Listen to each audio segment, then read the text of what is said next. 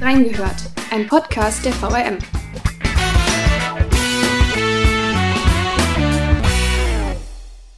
Am 14. März heißt es wieder Kreuzchen setzen. Dann werden in Wiesbaden die Vertreter für die Stadtverordnetenversammlung und für jeden der 26 Ortsbezirke gewählt. Wie dieses Ereignis in der Presse begleitet wird und wie sich die Corona-Pandemie auf die Berichterstattung auswirkt? Wir haben reingehört. Und damit herzlich willkommen zu einer neuen Folge Reingehört. Heute dreht sich alles um die Kommunalwahl am 14. März. Experte hierfür ist André Domis, stellvertretender Leiter der Lokalredaktion. Hallo André, schön, dass du da bist. Ja, hallo. Die diesjährige Kommunalwahl steht ja so ein bisschen unter dem Zeichen von der Corona-Pandemie. Was ist denn in diesem Jahr anders?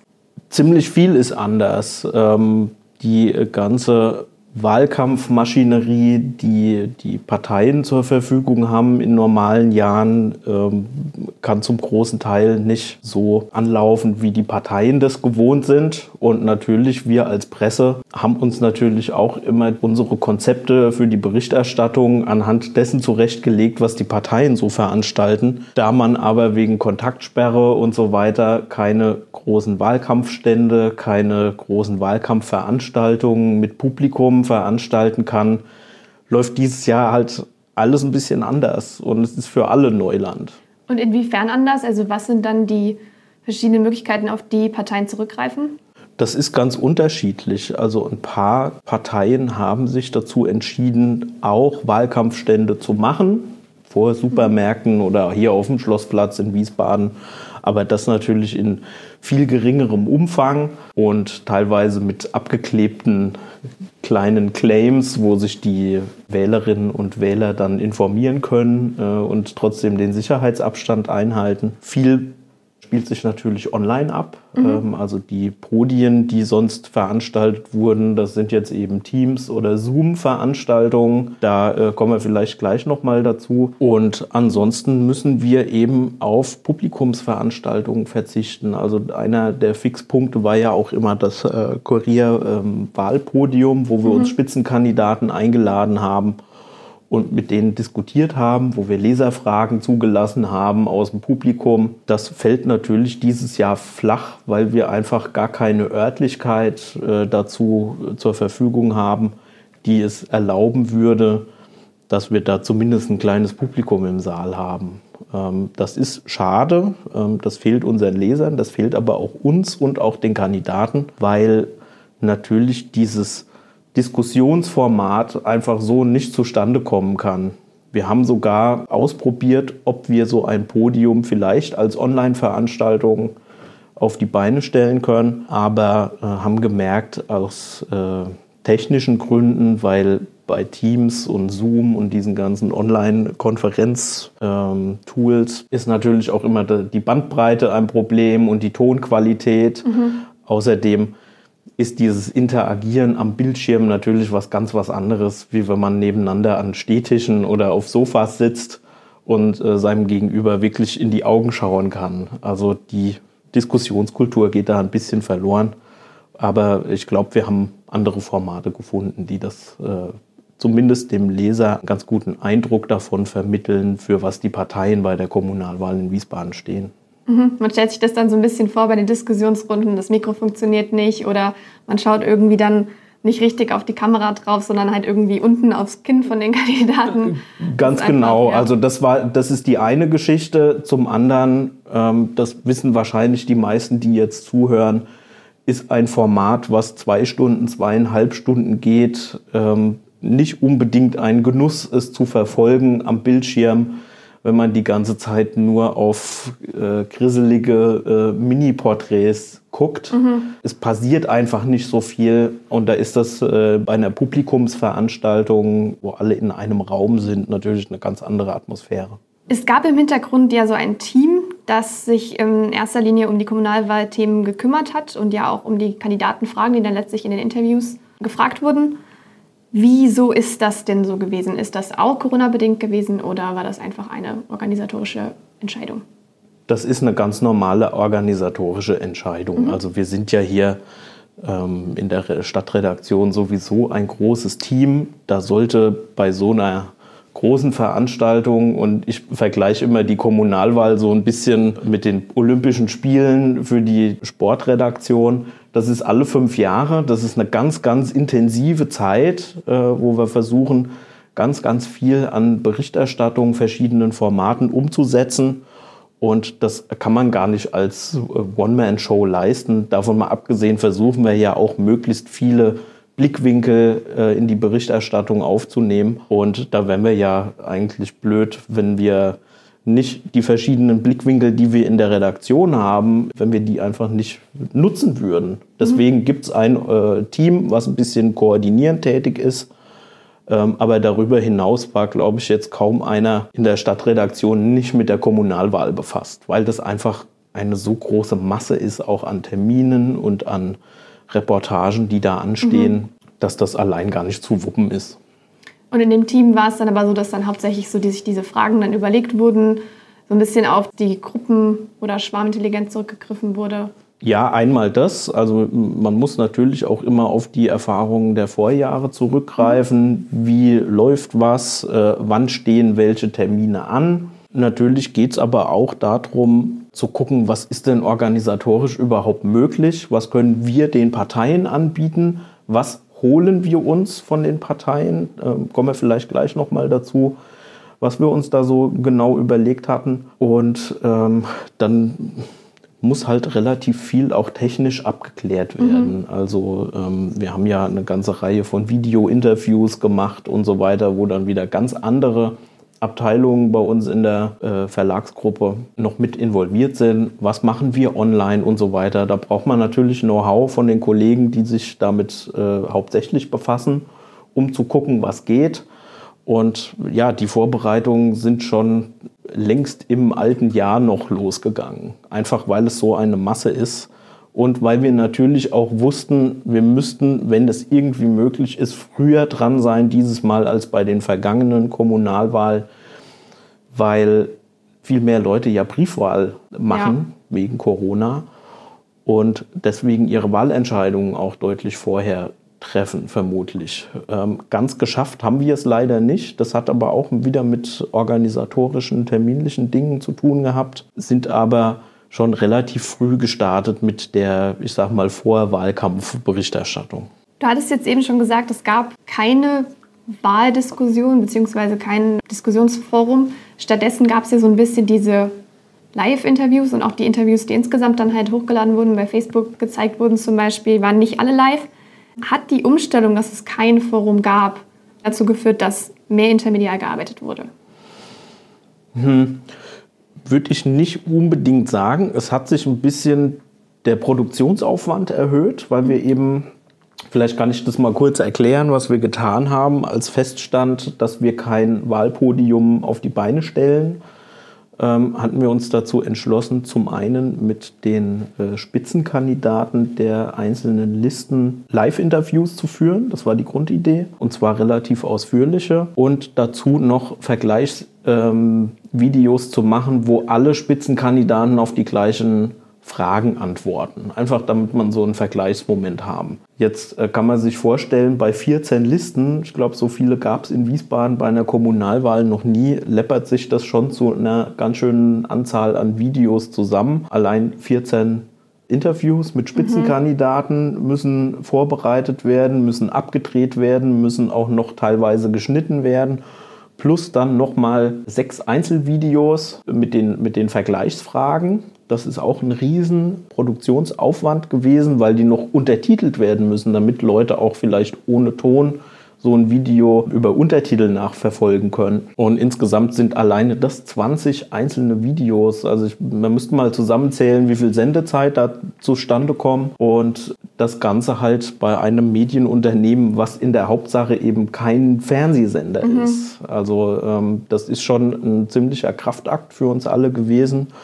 Und natürlich soll die Zeitungsproduktion, also unser klassisches Medium, auch nicht drunter leiden. Bereitet man sich da irgendwie anders drauf vor auf ein solches Interview, wenn man weiß, das wird live bei Facebook übertragen, als wenn es jetzt ein privates Interview ist oder halt bei einer Moderation bei einem Wahlforum? Du meinst jetzt persönlich bei mhm. der Vorbereitung?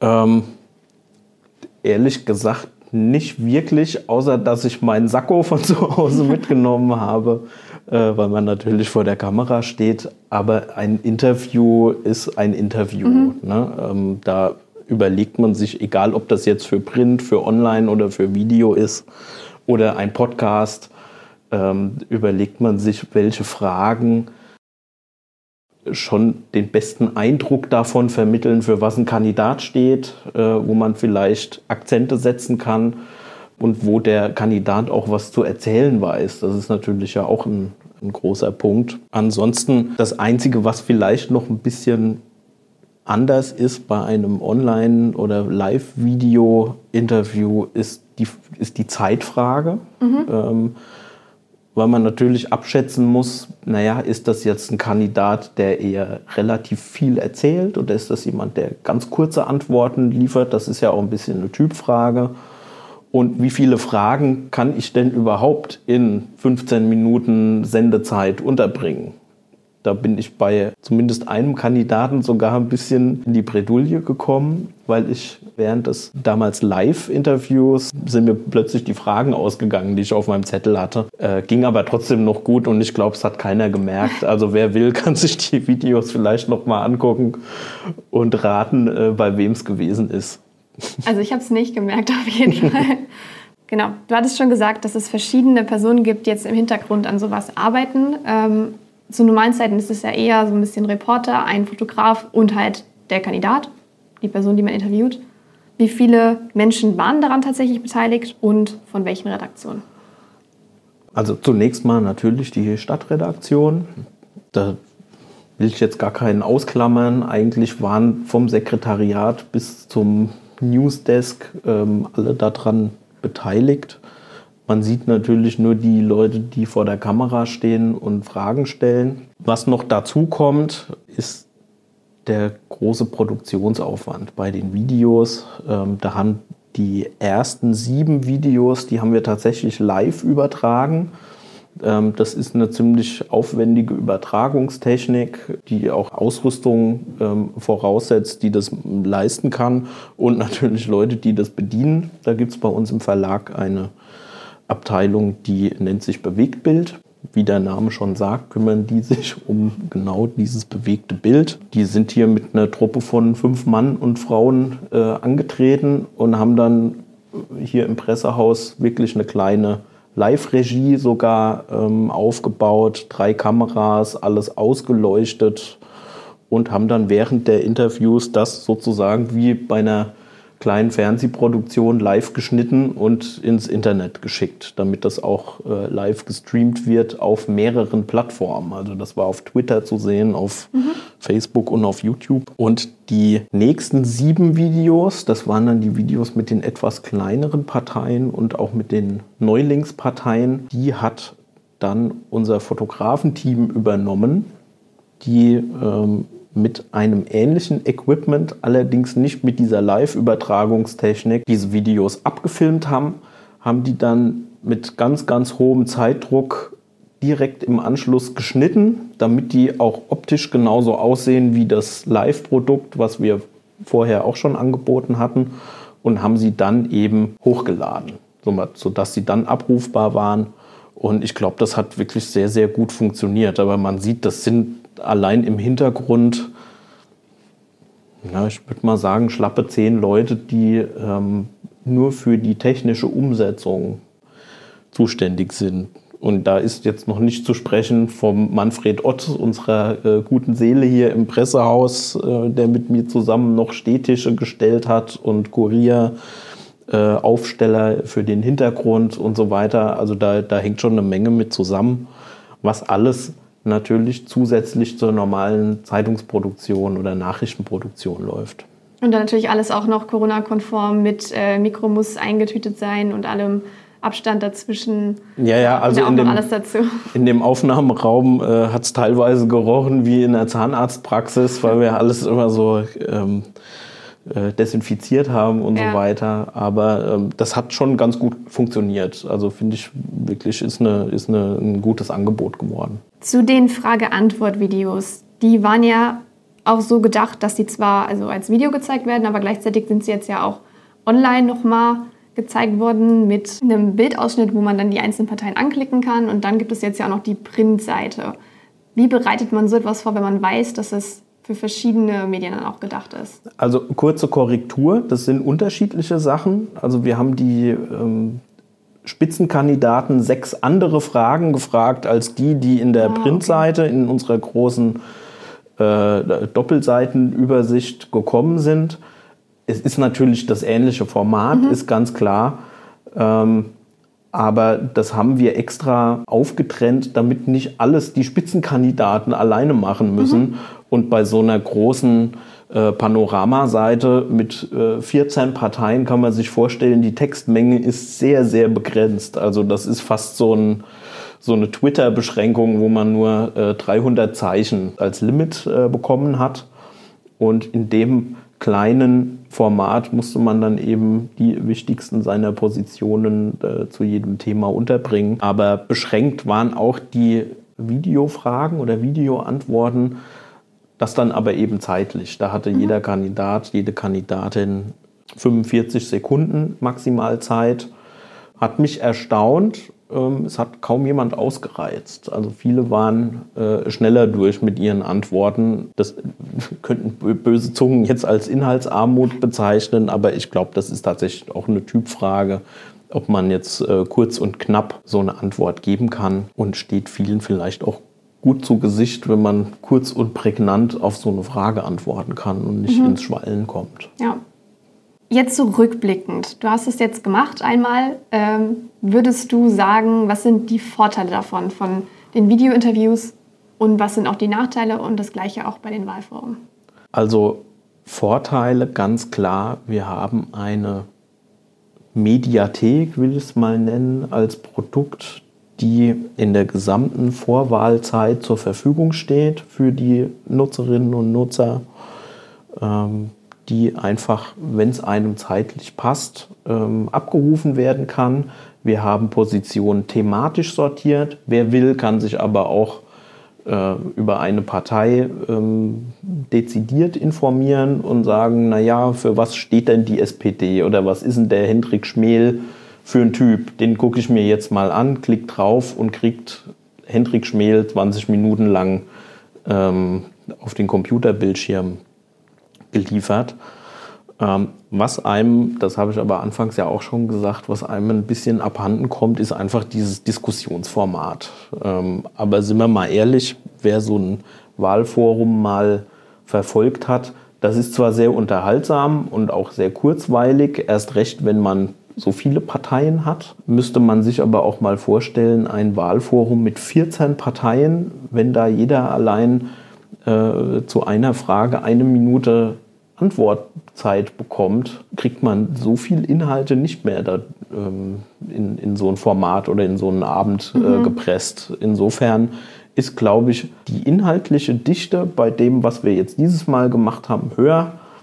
Vielleicht der Unterhaltungsfaktor ein bisschen niedriger, aber vielleicht finden wir ja bei einer der kommenden Wahlen so einen Mittelweg oder äh, es ist beides wieder möglich. Schön wäre es jedenfalls. Wie war das Feedback? Also sowohl von den Spitzenkandidaten und den Parteien als auch von den Wiesbadenern. Das ist sehr unterschiedlich. Ähm, ich glaube, die Spitzenkandidaten fanden das ein sehr gutes Angebot, ähm, einfach deswegen, weil das nochmal eine Ergänzung zu dem ist, was die Parteien äh, selbst anbieten. Ein journalistisches Format und auch eines, was es sonst ähm, nicht so unbedingt gibt. Also das äh, bieten wir äh, vom Wiesbadener Kurier an aber eine andere Institution oder so wäre mir nicht bekannt, die genau äh, etwas in, in diesem Zuschnitt anbietet. Was die Klickzahlen oder die Abrufzahlen angeht, da ist es jetzt gerade noch ein bisschen zu früh. Da kann ich einfach noch nichts sagen, äh, wie das angekommen ist. Aber bis jetzt hat es sich ganz gut angelassen. Also ähm, Live-Zuschauer hatten wir einige. Die Kollegen im, in der Verlagszentrale sind aber momentan noch ein bisschen am Rechnen, wie das so angekommen ist. Ähm, da muss man ja natürlich die verschiedenen Plattformen zusammenrechnen. Aber ich glaube, dass das schon äh, ganz gut angekommen ist. Du hattest schon gesagt, es wurden alle Parteien interviewt, alle Spitzenkandidaten. Für eine neutrale Berichterstattung ist das ja auch essentiell. Wie wäre denn das, wenn sich eine NPD hätte aufstellen lassen in Wiesbaden? Würde man dann einer solchen Partei auch die Bühne geben? Die Frage ist, ob man denen eine Bühne gibt oder ob man die einfach vorkommen lässt. Mhm. Also ähm, ich bin kein Freund davon, aus vielleicht persönlicher Sympathie oder, oder Antipathie eine Partei auszuklammern oder zu protegieren. Und wenn es eine Partei gibt, die zur Wahl zugelassen wird, die so demokratisch sich an die Regeln gehalten hat, dass sie zur Wahl zugelassen wird, dann äh, sehe ich es als unsere Aufgabe, die auch darzustellen. Das heißt, nicht mit einem Werbeeffekt darzustellen oder zu versehen, mhm. sondern einfach zu dokumentieren, wer die sind, für was die stehen. Und da ist es erstmal egal, welche politische Couleur da dahinter steckt. Ähm, das heißt nicht, dass man nicht die eine oder andere kritische Frage stellen darf oder auch sollte. Das haben wir aber bei allen anderen mhm. Parteien mhm. auch versucht zu tun. Okay. Zur sonstigen Berichterstattung. Wir hatten ja jetzt täglich Artikel zur Wahl im Blatt. Wie ist es denn im Kontakt mit den Parteien? Du hattest es am Anfang auch schon ein bisschen angesprochen. Wir holen uns da ein bisschen was, aber gleichzeitig kommen auch die Parteien auf einen zu. Und wie ist es denn mit Pressemitteilungen zum Beispiel? Wird die Redaktion davon überschwemmt? Kurze Antwort, ja. äh, wird sie. Äh, natürlich ist es in, in, Wahlkampfzeiten und erst recht, je näher es zum Wahltermin geht, kommt unheimlich viel an. Da müssen wir halt einfach aussortieren, weil unser Platz im Printprodukt ist begrenzt und unsere Personalkapazitäten, das nur für online aufzubereiten, ähm, gibt es oft auch nicht her, da alles zu berücksichtigen. Das ist aber nichts, was im normalen Geschäft, im, im außerwahlkämpferischen äh, Zeitungsgeschäft nicht auch stattfinden wird, natürlich in einer anderen Intensität. Da gibt es natürlich auch den einen oder anderen Anruf von irgendeinem Geschäftsführer einer Partei, der sagt, hier, warum habt ihr denn das nicht mitgenommen? Oder hier haben wir euch doch noch was geschickt, warum seid denn da zu dem Termin nicht hingegangen und so weiter. Und ähm, das sind oft Einzelfallentscheidungen, die da eine Rolle spielen. Wenn es ein Thema ist, was wir beispielsweise sowieso in der Zeitung redaktionell betreuen mit einer Berichterstattung und dazu kommt zufälligerweise eine Pressemitteilung von wem auch immer, gucken wir, wie das da reinpasst. Oder ergänzend äh, dazu erscheint dann noch ein Infokasten in dem mhm. Bericht. Aber das ist ähm, immer eine Einzelabwägung im speziellen Fall. Ansonsten haben wir versucht, den Parteien so weit entgegenzukommen, dass wir denen vorab und auch schon lange vorab ähm, gesagt haben, ihr dürft uns euren Top-Wahlkampftermin nennen und den besetzen wir redaktionell. Das war jetzt bei einigen der großen Parteien jedenfalls der Fall, wenn irgendwann ein Promi aus der Bundespolitik irgendwie sich per Teams-Schalte mal mit dem hiesigen Parteichef oder Spitzenkandidaten unterhält und so weiter, dann machen wir das natürlich auch zum Thema. Und alles, was darüber, über diesen Wunschtermin hinausgeht, entscheidet die Redaktion, ob es besetzt wird oder nicht. Was waren da Beispiele, die dann besetzt wurden? Ein Beispiel war ein Talkformat, wo sich der Olaf Scholz ähm, zugeschaltet hat. Mhm. Das ist natürlich auch so was, was in Corona-Zeiten häufiger passiert ähm, bei Kommunalwahlen als in, in normalen Kommunalwahljahren, weil natürlich diese Promis jetzt über die Online-Formate nicht extra äh, in die Stadt kommen müssen, um hier äh, die örtlichen äh, Ortsvereine oder so noch im Wahlkampf zu unterstützen. Und ähm, so kriegt man dann halt eben auch mal einen, einen Vizekanzler oder einen äh, Kanzleramtsminister oder sowas vor die Kamera, der nicht gerade durch Deutschland tingelt und in Wiesbaden mal für eine halbe Stunde einen Zwischenstopp einlegt.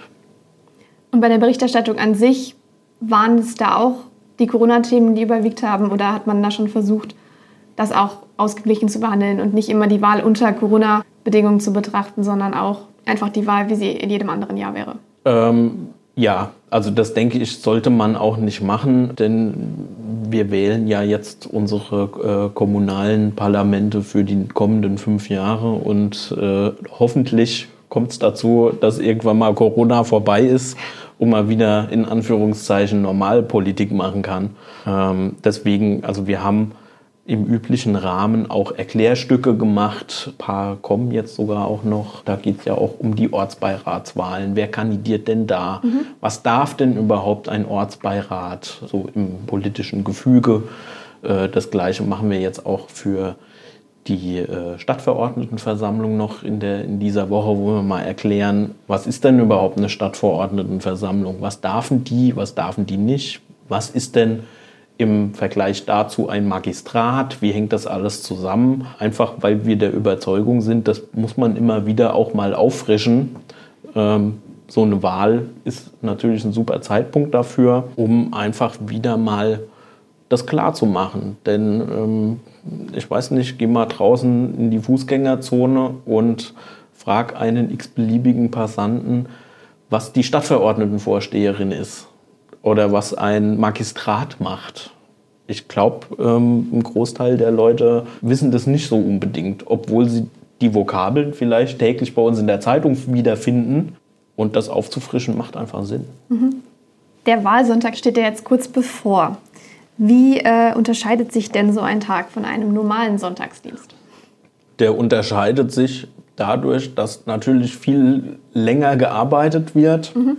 Ähm, dass viel mehr Kollegen Sonntagsdienst haben und dass alles ein bisschen spannender ist. Also das ist äh, schon eine besondere Atmosphäre, die so in so einer Redaktion sich dann einstellt. Wie es dieses Jahr ist, weiß ich nicht, weil unter Corona-Bedingungen ist es natürlich auch nicht so einfach, im Großraumbüro alle äh, Leute da an die Schreibtische zu verteilen. Trotzdem gucken wir, dass wir es mit äh, Sicherheitsabstand und mit dem Nutzen von äh, anderen Arbeitsplätzen hier im Haus äh, schaffen, dass alle hier vor Ort sind. Und naja, wie läuft das ab? Also wir erscheinen meistens dann so ich würde sagen, gegen 16 Uhr zum Dienst, vielleicht ein bisschen früher, vielleicht auch ein bisschen später und äh, stimmen uns nochmal ein, gucken, was alles so ansteht und warten dann, wie die Politiker und wie die äh, Wählerinnen und Wähler auch äh, gebannt bis 18 Uhr und äh, bisschen danach, bis die ersten Trendergebnisse eintrudeln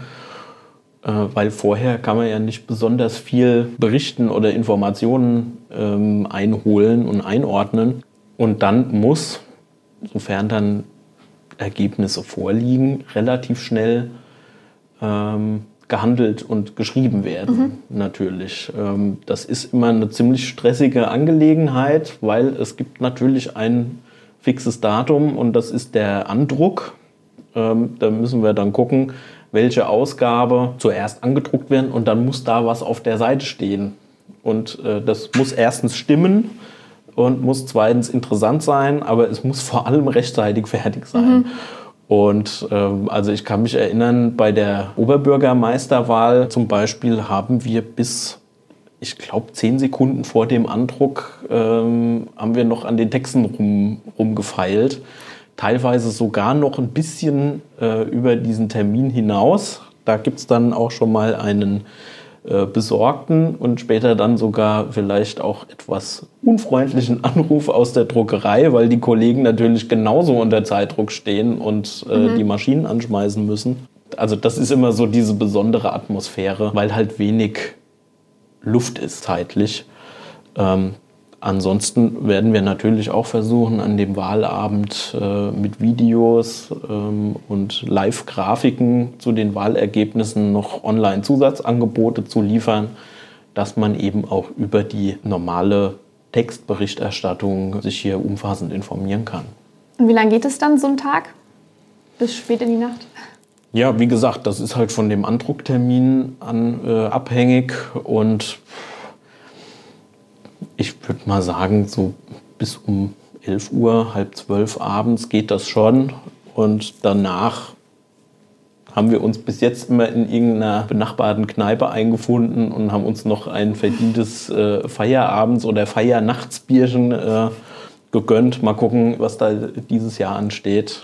Dann hat das nochmal so ein bisschen kollegialen Ausklang. Und am nächsten Morgen geht es natürlich gleich wieder weiter. Da müssen dann Wahlanalysen gemacht werden. Dann ruft man natürlich auch die Kandidaten und die Parteien nochmal an und bittet um Interpretation. Mhm. Wir müssen allerdings dieses Jahr ganz besonders gucken, wann denn überhaupt Wahlergebnisse vorliegen. Das ist so die große Unbekannte bei dieser ganzen Logistik, weil ja so viele Leute äh, Briefwahl gemacht haben. Mhm. Und diese Auszählung dauert deutlich länger, als wenn alle ins Wahllokal gehen und nur diese Urnenstimmen sozusagen ausgezählt werden müssen. Äh, mit dem Citybahn-Entscheid hatten wir ja im vergangenen Jahr schon mal eine Abstimmung unter Corona-Bedingungen. Gibt es da Unterschiede zu, wie es jetzt ablaufen wird, oder ist es schon auch ziemlich ähnlich? Da gibt es auf jeden Fall Unterschiede, denn die, der Citybahn-Bürgerentscheid war ja eine Ja- oder Nein-Entscheidung. Mhm. Ja. Da wurde nicht kumuliert, wurde nicht panaschiert und es gab nur diese zwei Antwortmöglichkeiten. Insofern war die Auszählung sehr, sehr schnell erledigt. Also es wurde, glaube ich, in einem oder zwei Wahlbezirken nochmal neu ausgezählt, weil es da irgendwelche Unstimmigkeiten gab. Aber das ist nichts, was irgendwie jetzt den Ausgang der Wahl oder dieses Bürgerentscheids nochmal beeinflusst hätte. Zumal ja auch das Ergebnis sehr klar gewesen ist. Bei 14 Parteien müssen alle Wahlhelferinnen und Wahlhelfer natürlich deutlich genauer hingucken. Und das dauert natürlich alles länger. Ähm, zum anderen müssen wir natürlich auch viel genauer überlegen, wann wir welche Ansprechpartner noch bekommen. Also es wird voraussichtlich deutlich unklarer sein mhm. am, am, Wahlabend. Und dann, äh, um nochmal auf die Vorwahl- oder Vorbürgerentscheidszeit zurückzukommen. Wir hatten vor dem Citybahn-Bürgerentscheid tatsächlich ja auch noch mal ein Podium gemacht. Ähm, ja. Das allerdings ohne Publikum. Das war eine Live-Veranstaltung, die wir in Kooperation mit der Industrie- und Handelskammer veranstaltet hatten, weil die einen großen Saal hatten, wo wir unsere Übertragungstechnik aufbauen konnten. Aber das war eben auch nur möglich, weil wir da nur eine Pro- und eine Kontra-Partei hatten und noch ein, ein, eine Handvoll Experten ähm, äh, dazugenommen hatten. Aber mit 14 Spitzenkandidaten oder auch nur sieben Spitzenkandidaten geht es einfach nicht. Also das war auch noch so ein großer Unterschied. Wir haben aber damals schon gemerkt, weil die zwei Vertreter von der Pro-City-Bahn-Fraktion da, glaube ich, unter Corona-Verdacht standen. Glücklicherweise sind die Tests dann negativ ausgefallen. Hatten wir die damals kurzerhand auch per Teams zuschalten müssen und sind dann auch ein bisschen ins Schwitzen gekommen, wie wir das technisch umsetzen. Hat aber, glaube ich, ganz gut geklappt damals. Was steht jetzt noch an, die nächsten Tage bis Sonntag? Ja, ich hatte ja schon gesagt, dass wir noch äh, Erklärstücke machen, mhm. äh, zum Beispiel zum, zur Rolle und zur, zu Rechten und Pflichten der Stadtverordnetenversammlung. Dazu gibt es noch ein paar Wahlkampffinaltermine und wir gucken uns nochmal in vergleichenden Texten an, was die Parteien sagen zu den Themen Antworten zur Mietpreisentwicklung und zur Sicherheit in der Innenstadt. Das wird in gesonderten Artikeln noch veröffentlicht. Ja, und dann kommt das ganz große Finale, weil am Donnerstag noch die letzte Sitzung der Stadtverordnetenversammlung mhm. stattfindet äh, im Kurhaus. Das ist sozusagen dann der finale Akt der jetzt auslaufenden Wahlperiode. Und da können wir uns schon mal drauf einstellen, dass da auch noch ordentlich Wahlkampfscharmützel stattfinden werden. Ähm, erwarten wir jedenfalls so, weil das lassen sich die in der Stadtverordnetenversammlung vertretenen Fraktionen natürlich nicht nehmen, sich da auch noch mal ein bisschen ähm, zu profilieren oder es zumindest versuchen. Das heißt, wir können uns am Samstag noch mal auf eine Wahlkampfberichterstattung freuen. Freitag ist ja ein bisschen früh. Ja, ich würde jetzt, würd jetzt nicht Wahlkampfberichterstattung äh, sagen, sondern das ist natürlich die ganz normale politische Berichterstattung, ja. ähm, aber ein bisschen mit, mit Wahlkampfgeschmack versehen, das ist ganz klar. Und ähm, wir, wir müssen natürlich jetzt auch logistisch gucken, was von dieser wirklich langen Sitzung, die zu erwarten ist, äh, kriegen wir denn überhaupt noch in der Samstagsausgabe mhm. unter. Weil alles, was wir an der Samstagsausgabe nicht mehr abgedruckt bekommen, äh, wird ja erst oder kann ja erst nach der Wahl veröffentlicht werden, zumindest was das Printprodukt angeht. Ähm, da müssen wir uns jetzt noch ein bisschen was einfallen lassen und gucken, wenn die endgültige Tagesordnung vorliegt, äh, wie wir da welches Thema noch veröffentlichen können. Das dann auch noch relevant ist am Dienstag. Ja. Okay. Dann vielen Dank, André, dass du dir heute die Zeit genommen hast. Kein Problem. Und vielen Dank auch an euch, die ihr heute alle wieder reingehört habt. Wenn ihr noch Fragen habt oder eine Idee für ein Thema, das wir für euch umsetzen sollen, dann könnt ihr uns das gerne mitteilen und zwar per E-Mail an online.vm.de oder auch bei Facebook und Instagram. Die weiterführenden Artikel bzw. Artikel, die wir erwähnt haben und die äh, Videos verlinke ich euch dann noch in den Show Notes. Ansonsten euch eine schöne Woche, einen guten Wahlsonntag, bis nächsten Mittwoch und geht alle wählen. Bis dann. Tschüss. Ciao.